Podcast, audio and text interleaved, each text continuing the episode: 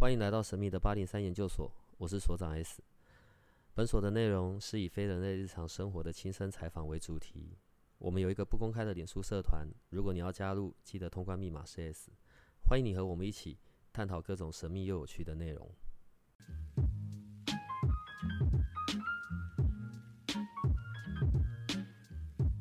今天是礼拜三，然后所以是香香公主的香香传说时间。我们刚刚在聊说，我们会讲从现在开始，在你的部分，在这一个你的这个专栏，然后呃，我们现在会叫它叫香香传说。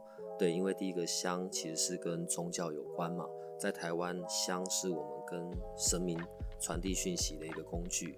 对，然后第二个香当然就是你自己。对，然后传说一品，所以我们叫香香传说。然后我们刚刚还在开始还在聊，奇怪，路过这么多集。就只有上一次那一次跟你录的时候，我们整个后置，然后声音怎么调都没办法调，然后整个声音都很诡异。你可以先说一下我们那一天发生什么事了吗？我觉得那天是个黄道吉日，就是神明很开心，我们他终于有一个频道可以来让他们好好的分享一些，让应该说让让我们人可以更多更有更多机会去认识他们很多的细节，这些传说、这些传承到底怎么来？那像你刚才讲啊，在讲说香香这件事情，当时让自己觉得是香香公主这个囧族，这个香香，其实就是想要让别人透过这个香去了解更多宗教文化跟文化传承的这个意。小年夜、除夕夜两天，我们一直在调，你知道各种调都调不出来，然后想说声音为什么长得那么奇怪？当然那个是一个比较细节上面的东西啦，只是我们对于那一天就觉得很有反应。不过现在已经会是常态性的了，所以我们我想我们这一个节目频道。然后这个专栏应该有各方神明的祝福。是因为你不是有跟神明宝贝直接给你三个圣杯吗？有啦，好好的跑去台南开七运皇宫，好不好？呃，上次在结束的时候，我们有讲到，我们有卖关子，在讲到石狮啊、凤凰啊这些神兽，你要先从石狮开始，还是先从凤凰？好，那一刚开始要，呃，上次有跟大家说，接下来要分享关于这个在神明界的这些神兽。这些神兽，我常常开玩笑的说，这不是不敬，但是觉得，哎，其实蛮贴切的。这些神兽。顾名思义，就是它可能在物质界并没有真实出现的这些东西，就像宝可梦这样子，它有这个灵，开玩笑，它有这样子的一个形状，但是就是对它就是有一个神圣的寓意。是在今天就是跟大家分享一下关于这些神兽的这些事情，这样。这些神兽是有分别的吗？你指的分别是，就是譬如石狮专门用在庙里，啊，凤凰就是只有出现在神像上或者是天花板上。我指的这一些分别是这个。石狮的话，你会去看，其实过去石狮在很早以前，东方是没有狮子的，你知道吗？很早以前，我还真的不知道。对，所以 东方没狮子啊。对于他他们当时而言，狮子是从西方来，所以对于东方为什么会有石狮这件事情，是来自于这又再回溯到佛教啊，有一段话啊，我不知道之前在哪里看到，他是讲释迦牟尼佛他好像是诞呃出生的那一天，一只手指着天，然后一只手指着地，然后做了狮子吼，所以他们就认为狮子这一件事，狮子这。这个这这个动物它是吉祥物，但是我讲它是一个外来，它是宝可梦，就是。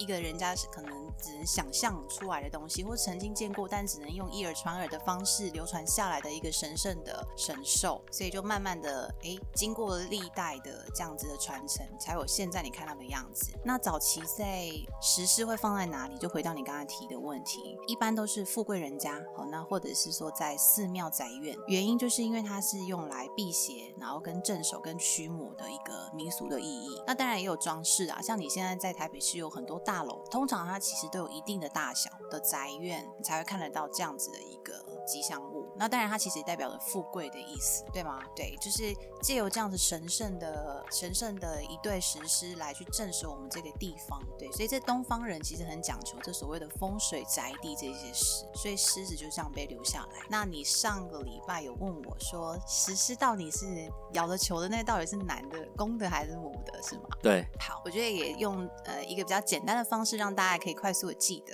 东方传统文化一定跟我们东方的传统文化有相关。怎么说呢？知道过去啊，男左女右，对吗？然后男长女卑这件事情，其实也都会套用在这些神兽的一些事情上。所以，S 所长可以猜猜看。所以你觉得要求的是男的？答对了，原因就是因为他会一般都是男生出去外面工作，是不是？或者是在摇的钱？是啊。然后你会发现，如果你你从庙里面看出去的左边，它就是公的，它是一定是玩要可能是在玩球、玩绣球，因为球也是代表求财的意思，进财的意思。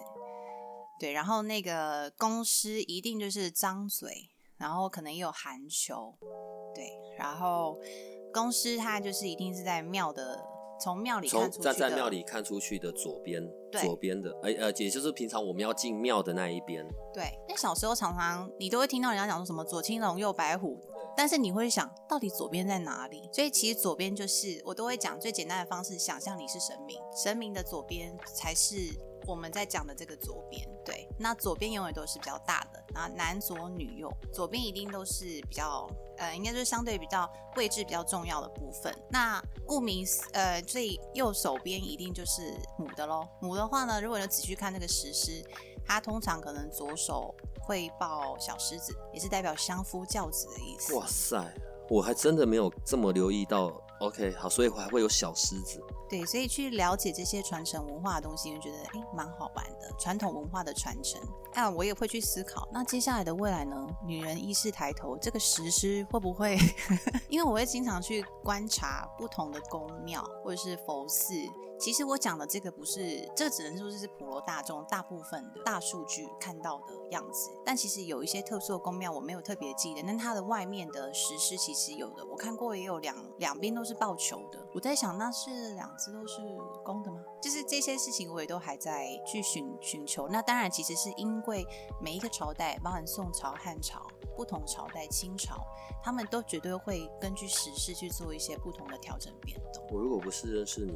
我对于庙这件事情，我真的没有知道它有这么多的细节。那如果是凤凰，我我好像很少在庙里看到凤凰吧，除非就是画的，然后在天花板上。有啊，金炉上面蛮常看到凤凰，你就想它是孔雀。客人最喜欢问我说，凤凰到底是母的还是公的？我说凤是公的，对，凰是母的。这个我还有研究，好不好？对，没错。你知道为什么会有人说到底是公的还是母的呢？凤凰，那是因为呢，在到了某一个朝代，他们直接把凤凰呃比喻成是女生的意思，就是合在一起把它变成女生，就变成龙凤，有没有？龙凤什么什么龙，他们就寓意它是男生，它是公的。但其实凤凰的凤是公的，凰才是母的。那凤凰它其实是五彩的。你如果到庙宇里面去看，除非它是青斗石的浮雕或者是影雕这种，你没办法看得出来。但是你就把它想象成孔雀，你大概就可以分辨凤在哪里，然后黄在哪里。那它身上有五个颜色，它同时也是代表的国运昌隆啊，然后什么兴国兴旺啊这些事情。那龙就不用讲了，但龙我觉得也可以特别讲一下。龙的话，龙就没有分公的母的。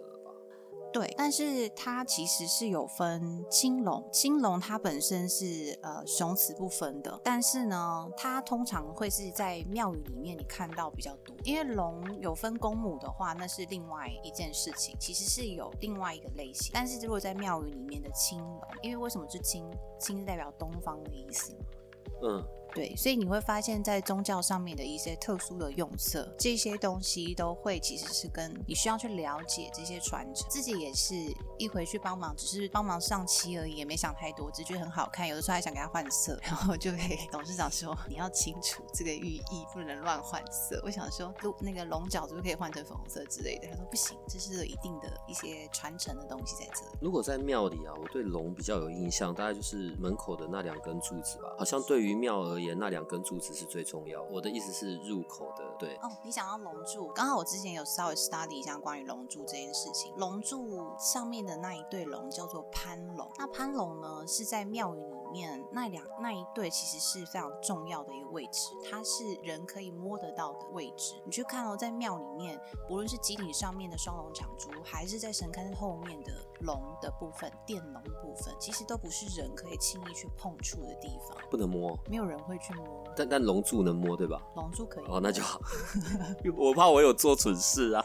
龙柱那个位置是人手可触及的地方，以及呢，其实这个位置它也大概就是人的视线范围看过去的地方，你会看见龙的眼睛，大约在那个视线范围内。只是就是传承下来的一个庙宇建筑的功法。那它比较特别的是，通常都是有钱有势或是有些特殊地位的人，你会在龙柱上面看到他的名字，就是他去认养。对不起，赞助。好了，我不知道那个字眼要怎么用。斗内，现在的现在要叫斗内。对对对，对，他会赞助那两根龙柱。这样有啊，像我印象很深刻，因为以前我如果要去妈祖庙的话，我我可能就很习惯去板桥的那板桥慈惠宫嘛。对，门他门口那两根就是红海的那一位，对对，他们家的名字都在上面，所以我我对那个印象就很深刻。当然，好像因为他说，就是好像他小时候其实是住在那里的，就他是住在那个庙的某一个的位置。你讲的是土城吗？的关帝君？不是不是，板桥板桥慈惠宫。慈惠宫。他他他小时候曾经住在那一个位置，然后后来他好像也是从那边有分灵，然后带回去他们常去吧。随便啦，反正那是别人家的事。我们只是因为聊到这个说，所以我在讲我这个抖内，我印象就很深刻。从龙这里啊，又延伸到另外一只宝可梦麒麟。我知道麒麟跟龙不一样，好不好？你有办法分辨它们的差别吗？麒麟有脚，龙也有走路的脚。龙有吗？你是说那个脚啊？对，走路的脚，就它的脚比较明显嘛。龙的龙的是爪嘛，比较小嘛，是这样子的。龙的爪是鸡爪，龙是由十种动物组成，十种动物在它的身上。那麒麟比较单纯一点。那从壁堵上面，从神龛上面也可以看得出来说，哎，这个神尊它本身的官位位阶，土地公喜欢大部分是麒麟较多。但如果他有戴特殊官帽、官帽子上去的话，你会看到他后面一定就是电龙。土地公有不同的官帽，有不同的等级位阶。好，这部分我们等一下回来讲。现在还是在麒麟这边，我比较少会看到在庙里看到麒麟诶。是吗？我真的很少看到，还是我没仔细看到。所以我刚才问你，你有办法分辨麒麟跟龙？庙里会出现在哪里有麒麟？麒麟的话，你可以在它的神龛后面看到。如果不是你，我真的不知道庙里面有这么多细节。一些中小型的听众朋友们，如果想要了解的话，也可以开始留意一下你们家附近的土地公的那个神龛后面是麒麟还是电龙呢？那如果你没办法确认是什么，也可以拍照上传到那个社团。好，另外庙里会有貔貅这种东。东西吗？你知道，大家对于我们普罗大众，貔貅，我我只知道貔貅会带财，所以可能有人会桌上有放，或者身上有带。貔貅算在这一群宝可梦里吗？呃，它算是神兽，但大部分比较多都是直接放在商家，你看到都是在商家里面，它不会出现在庙里就对了。就我目前接触过的庙宇比较少看到，大部分其实都是石狮，因为我没有看过，我我自己啦，我自己没有看过非常大的貔貅。S 我有看过吗？我只有看过。像石狮这个，就是可能会一点三尺啊，二点九尺。我也没看过大只。对我自己目前的案例上是没有看过小只的啊，摆桌上的啊，或者人们变成戒指在戴着的这种，我有看过。但神兽也太多了，好不好？但貔貅也有分公母哎，这我就不知道。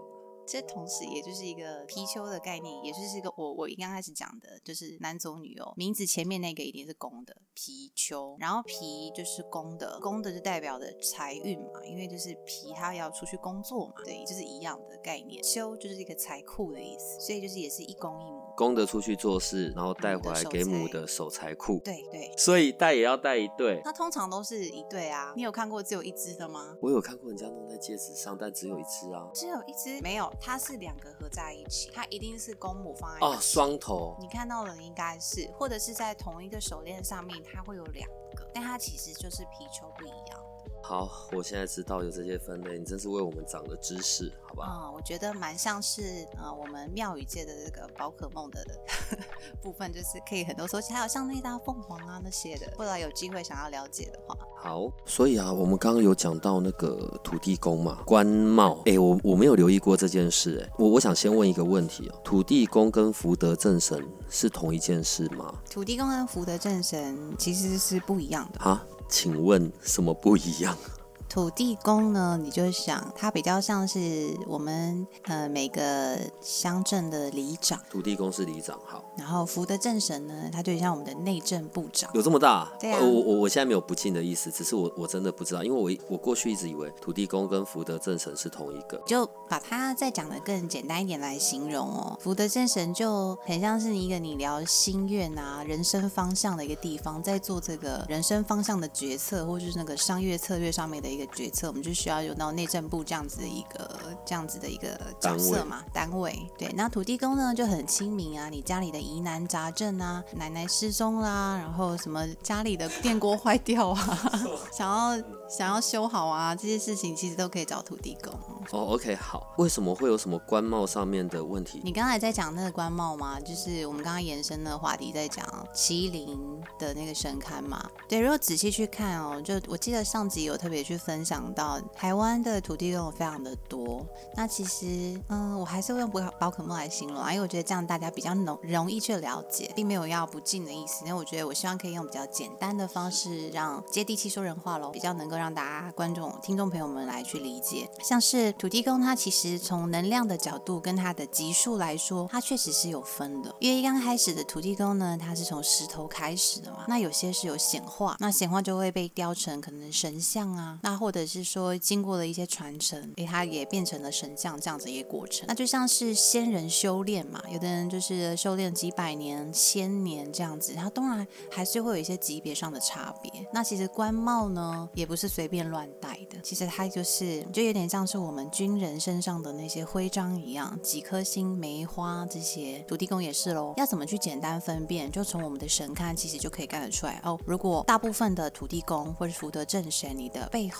都是麒麟比较多，对，那很多都是麒麟送子图啦。如果你的官位再大一点，你就会发现它的神龛是殿龙，用这个部分来去做一个分辨。哎，等一下，所以平常如果有些人家里是有神桌的，所以我们放在家里的就不是土地公，我们放在家里的是福德正神。这其实也要去看当时的，因为我觉得这要讲究要细分很多。比如说，你们放在家里的是祠堂，还是它只是说一般在我们神明桌上面这样子的一个小小的祭祀？其实它也是有分呢。那我发现有时候去到不同朋友的家里，特别是中南部那样透天厝，有些呃神明厅他们是另外一个，像三合院他们会另外一个厅。那诶，我就发现他们有的土地公居然也是戴官帽，那有一些就是诶是呃就是一般祭祀的家神土地公或是福德正神这样子。可是这这跟你的公司有关啊。我的意思是我们上次有讲到嘛，我可能被土地公托梦，然后有个形象，好吧，那我就得要去帮他弄庙，然后我就去找到了你。那我怎么知道我要就是包含他的神像好？我怎么知道他的那种什么级数啊，然后什么到哪里啊，然后他的庙应该要长什么样子啊？是要用龙还是用那个麒麟啊？这个东西去找你，你会怎么协助协助我？这个分成两个部分，第一个，因为我们毕竟是庙宇营造公司，那假设说业主他自己本身有配合的风水命理老师，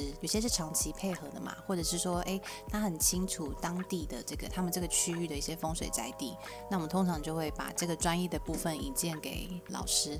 那第二个部分就会就我们自己的 case 来说，如果他们没有请老师，那我觉得我就会用直杯的方式去呼请土地公。福德正神本人来去做这样子的确认，我们也提供他一个很方便的 list，就是我把土地公可能会有的，就是在建庙需求的一些呃顺序啊、SOP 啊都写出来了。比如说你的神龛，土地公你是要什么？我用人性化的方式来讲，土地公你想要的、你需要的神龛是什么？你是麒麟呢，还是电龙呢？那你要的这个屋脊是什么颜色呢？瓦片？那你是要做北式的，还是要做大吉，还是你要做？复古的，有些是客家式的复古的，有这么多分别哦。这些还都是被我们归纳成大部分有的庙宇建筑，但其实庙宇建筑真的是还蛮多细分，毕竟道家文化、佛道是一个传承千年的历史的文化嘛。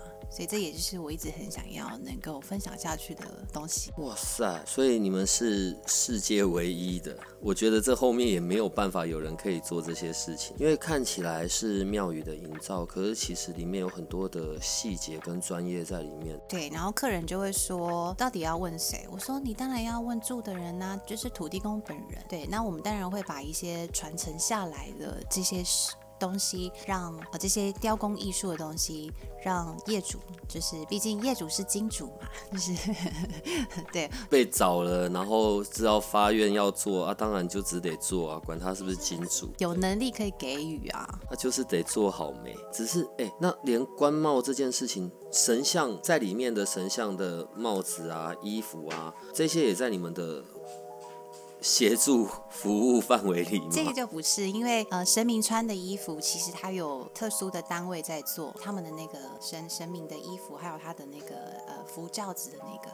突然讲不出来，那个他们他们他们要做的那个龙椅，对，神明做那个其实有另外的厂商在做。我们比较负责的地方是呃建筑的部分，建物，它的跟房地产有关的，神明房地产有关的东西。等一下哦，那前面的那个炉也有差吗？前面的那个炉子也有分别吗？这个我觉得也可以来分享一下，因为常常有人把香炉跟金炉搞混，不一样吗？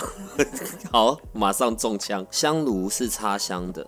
金炉是烧金纸，对吧？所以我没有弄错。但不同的神明用的香炉、金炉会有不同的的样式，还是好？我真的不知道怎么讲。好啊，香炉来讲的话，一般就是放在庙里面，然后在神明桌前面的那个叫做香炉，外面大的那个嘞？外面大的那个叫做天宫炉，然后烧金纸的叫金亭或金炉。所以常常客人打电话来说：“香香公主，我要买香炉。”后来发现是金炉，就是我觉得非常的有趣。香就是。在里面插香的那天宫炉的话，就是天宫是。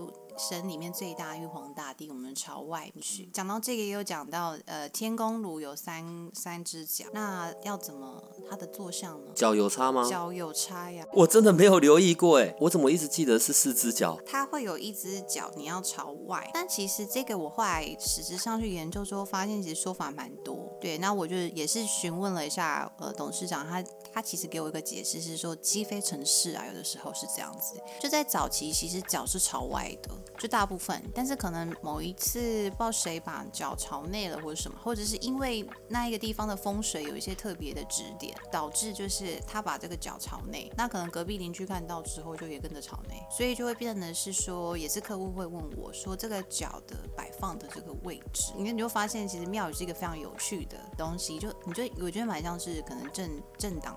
会有一些不一样的一些想法跟理念，还有不同的人种，或者是说因应一些不同的的文化风俗，它会有一些不一样的东西。比如说庙宇被放在 L A，它就会有一点 L A 的味道，对，那它一定会有一点点融入他们当地的那样子的一个风俗民情。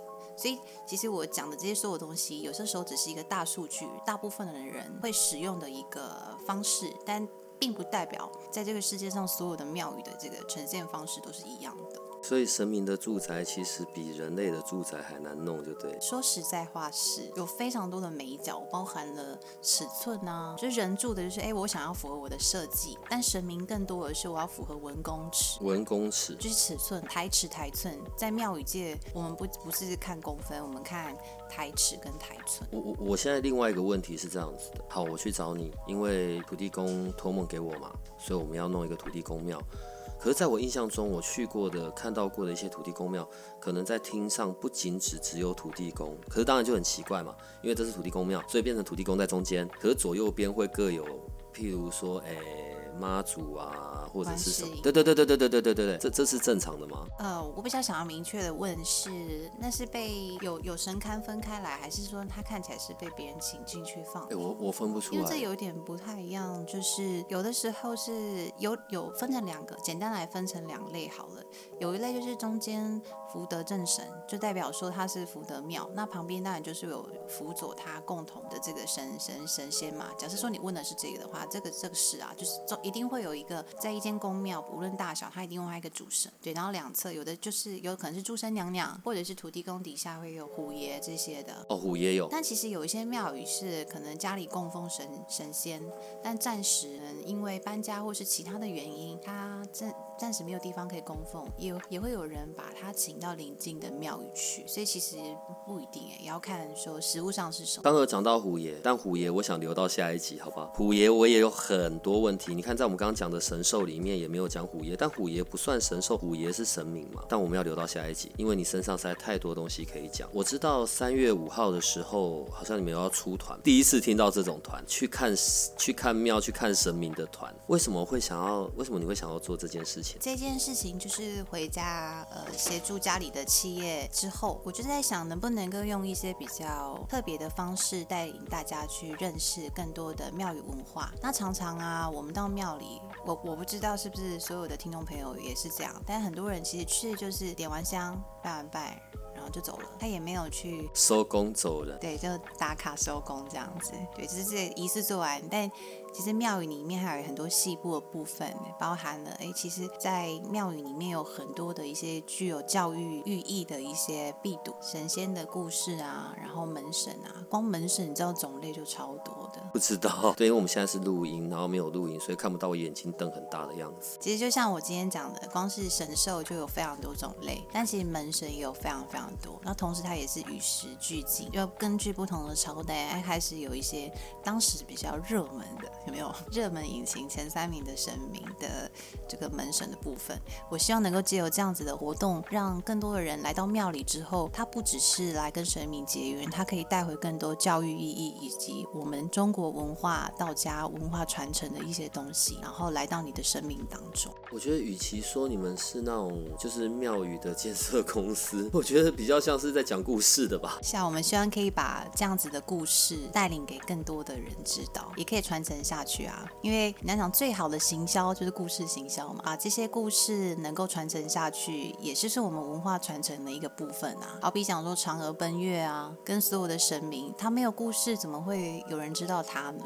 我们祭拜的所有的神明，最基本的张福德先生土地公，他活到一百零二岁，哎，这些事情在你了解他之后，你是不是到土地公庙里，你就会更加的了解他？而且你越知道他的背景，有的时候，哎，当你心里面可能有些想法。过不去的时候，来到庙里，哎，回想起他的故事，或者是你在庙里面走来走去，哎，你看到了某一个壁炉，因为你了解它的寓意，你好像突然打通了什么。我我们以往啊，在讲一些好，譬如说很大的庙，好了，好像是我们刚刚呃，我刚刚聊到我去那个台南，对，台南开基玉皇宫嘛，我我们在讲某些庙，都会讲到它的年代，它大概什么时候盖的，哇，百年老庙啊，或者什么从明朝、清朝一路就在的啊。土地公庙也有很老的土地公庙。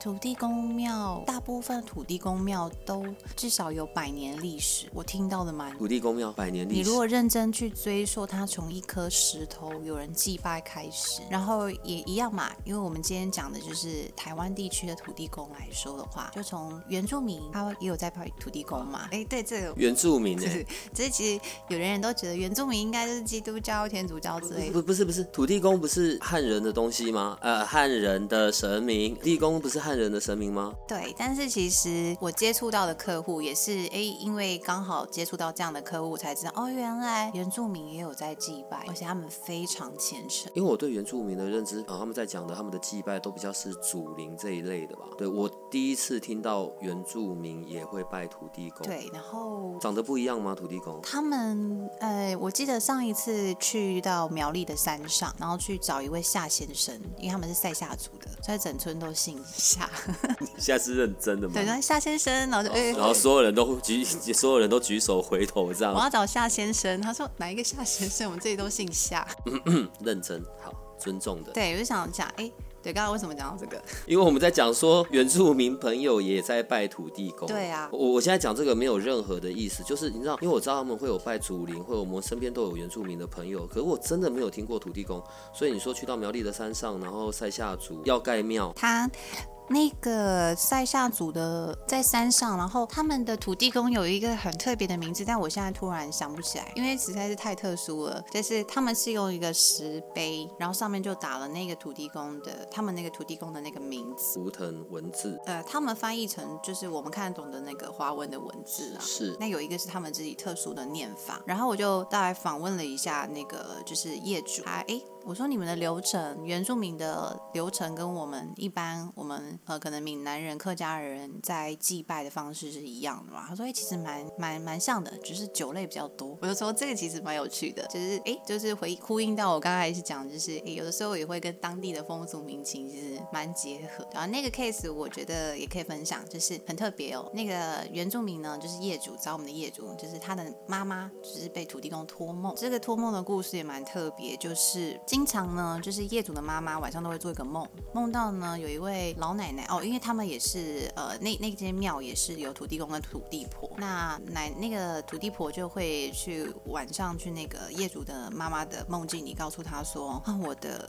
家淹水了，对，他说我住的房子淹水了这样子，然后那个妈妈就想什么淹水了，就是因为因为他用原住民的话翻译，有时候我不是听得很清楚，但是大意就是说他住的地方淹水了，然后泡到他的脚，害他生病了，很不舒服，什么什么之类的。然后呢，他就告诉他的儿子，后来就发现说，哦，原来哦，因为他们有一次把土地公庙在一个风水老师的介绍之下，说什么一定要移到那个地方去，这样土地公会住的比较舒服。结果没想到屋子一换过去之后，就土地公。庙一换过去之后，它下面其实是一个水槽，所以呢，就是土地婆呢，因为他说土地公比较强壮嘛，这是客人跟我讲的，土地公比较强壮，这也没什么事情。但土地婆呢，就受不了那样子的一个水汽，所以他就在梦里，就是跟他的妈妈说，他的屋子淹水了，他生病了什么的，所以他就找上我们。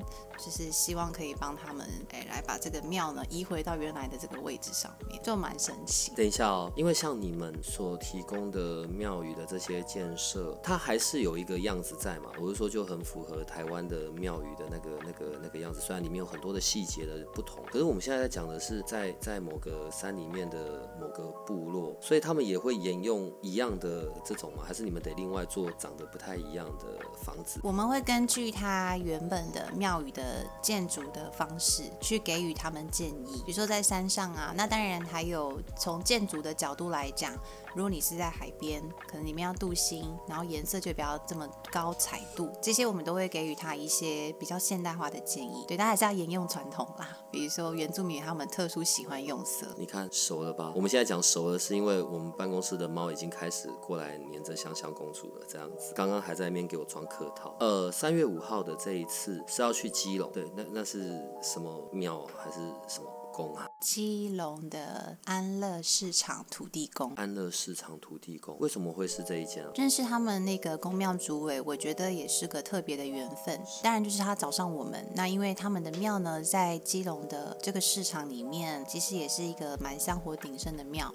那他们的金炉呢？呃，我去到现场的时候发现啊，已经是有坏掉的一个情况。金炉烧金纸的金。对对对，因为附近有很多商家嘛，那当然这个庙也会就是这个市场的一个精神寄托的中心。对他那边附近很好吃的米粉，对，硬要补充。对，那在当时去看到这个金炉，因为毕竟也就是商家有时候会跟神明做一个交能量交换的一个很重要的一个，用我们讲容器嘛。对他那那个金炉就是。坏了，那公庙主委其实也很有诚心，他觉得说，那我就是要换一个环保环保的金炉，能够也让这个附近的居民能够享受一个比较好的这个环境，因为我们公司的这个环保金炉啊，就是它可以符合政府的一个呃它的一个规定法规，对，那这样使用起来的话，就诶对环境是比较友善的，所以我们就去认识了这个公庙的主委，那我觉得也蛮特别，是就去诶。第一次跟这个土地公结缘，就特别的有感觉，在那里面就会自然的会打一些比较像灵动的这种歌，因为哎。他跟我的感应好像特别的强烈，对，那因为有的时候去其他的宫庙也未必会有这样子直接的感觉。因为今天是大年初六，对，所以远方传来各种鞭炮声，所以请我们的听众朋友见谅一下。然后换的那个，我呃，你刚刚因为有讲到另外一个重点，这也是另外我想问的。好，所以像你们所提供的这样子的金炉，呃，符合环保嘛，对不对？然后除了金炉本身要符合环保之外，所以在金爪也是要用什么环保的什么的这种才行，对不对？还是有没有差别？哦，金纸这就是那个金香铺的专业，不过我大概侧面了解，因为我们竟然就是希望做这个，我们把它我们的金炉升格成环保金炉，其实也是希望能够对于环境是友善的嘛。对，那我们也会去研究啊，除了金炉本身这个容器之外，能够去优化它。我后来发现，其实金纸，因为我访问过有一间那个。个阿贝金香铺的那个，好像是他的二代嘛，稍微聊了一下关于金子的事情。那简单来说，就是其实呃一刚开始如果是用竹竹做的这个金纸，其实对环境是好的，因为烧完之后它的灰渣其实可以直接撒到土壤里头，让它再生能源再生这样子。但是因为后续就是商业里面可能被放了一些化学的东西等等的，导致可能会有一些特别的味道出来啊，甚至也是可能对环境不是那么友善的一些有毒物质。我在电视上好像我有看过报道，有有一有一种金炉啊，你你知道我们在修金做的时候，不是要几丢几丢那种折才丢到金炉，然后有一种好像就是我整碟放在那边，然后就自己吸，然后在那边飘飘飘飘飘飘飘进去，对不对？那那个是那个是我们家做的、啊。讲重点嘛，是你们做的。聚焦一点，你讲说我们是让这样子的自动吸金的这个功能变成每一颗炉都可以发生、不是，是有特殊设计吗？才能够这样子吗？那个很厉害哎，就是整叠放着，然后就就不用再理了，它就整叠这样一张，而且真的是一张一张吸进去，然后就这样。这也是我们董事长他的一个用心，他就觉得，因为我们就常常会需要初二十六的时候，我初一十五要烧金纸，那。只要有些太那种就是阿丧啊，然后在烧金纸的时候啊，因为就是要一张一张对播啊，然后一边在撕的时候脸也都在流泪，不是因为很难过，是因为热气太多，然后妆花了。然后董事长也是他也是这个角色嘛，他也舍不得他的老婆在这个炉门前面这样妆花了，他也心疼。于是他就是想，哎，他曾经以前好像有呃帮那个古早时代他们要做那个厨房里面的那个灶，所以他大概懂了一些这样子。的一个原理，他就说：“那我如果把这样子的一个热对流原理哦套用在金炉上，我的老婆是不是就可以那个那个金光闪闪的来这个很愉悦的来烧这个金纸？那神明收到钱是不是也会变得很开心？于是他就开发了这样子的一个自动吸金的这个东西，而且不用插电哦，边插电就可以让它透过热对流的原理，然后让它产生这个自动吸金的效果。我以为是有一台抽风机要装在里面抽，然后才能够这样。抽风机是如果我们把金炉换成环保设备的时候，我们会在里面放输氧机，就是打一些氧气进去，然后跟一些抽风啊、顺风的一些装置。所以你们是一间结合传统，但是又有高科技，既传统又不传统的盖庙公司。太奇怪了，真的太奇怪了。三月五号要去那个基隆安乐宫，很多人吗？就是我们开放给三十位民众，但现在已经是满。但就是也欢迎，就是听众朋友，如果三月五号那一天刚好有有空的。话，因为那天刚好也是初二十六这个土地公拜拜的时间，也欢迎大家可以带着你的贡品来这个安乐市场土地公跟他结缘。那你想我不知道买什么没关系，可以在市场附近逛一逛，吃吃米粉，然后再来跟土地公结缘。所以那一天想要留意香香公主在那边的粉丝群内，也可以跟着一起到那里去。所以那一天那个基隆市场的安乐宫应该会很忙、很挤、很多人，好不好？希望大家可以来让感应一下那个安乐市场。土地公他的慈悲。三月五号这一团之后还有下一团，对不对？嗯。就是目前会规划，大概我们一个月会有一个地方来介绍不同特色的土地公。这样你打算到底要走到全台湾多少间土地公庙？我的初始目标，我希望可以介绍大家一百零八一百零八间你们不知道的土地公庙，然后都是一百零八间的土地不同的土地公的故事。是，那也会带带领大家顺便吃喝玩乐哦，顾肚子还是很重要的。我觉得首先要很开心的是，你知道我们中间在录的时候还有稍微停一下。确保我们这次录的完全没问题。第一集真的吓坏人了，弄太久。但现在看来啊，因为我们这会是一个香香传说，会是一个常态性的节目了，就也请各方土地公或者各方神明好好的照顾我们，协助我们喽。是。然后，那我们今天这一集就先录到这里了。那我们就跟我们的听众朋友说再见吧。各位亲爱的八零三研究院的听众朋友们，研究所了，还没到院呢，可能接下来要变成院喽。别没没没没没没没哦，太可怕了。又在预言。好，那各位。听众朋友们，那我们就下次见。祝福大家心想事成，万事如意。新年不错，很好的，很好的，再见。好啦，那我们今天就到这里了，拜拜拜拜拜拜。如果你喜欢我们的节目，请多帮我们分享，并且鼓励订阅，让八零三研究所可以持续成为你探索灵能世界的另一只眼睛。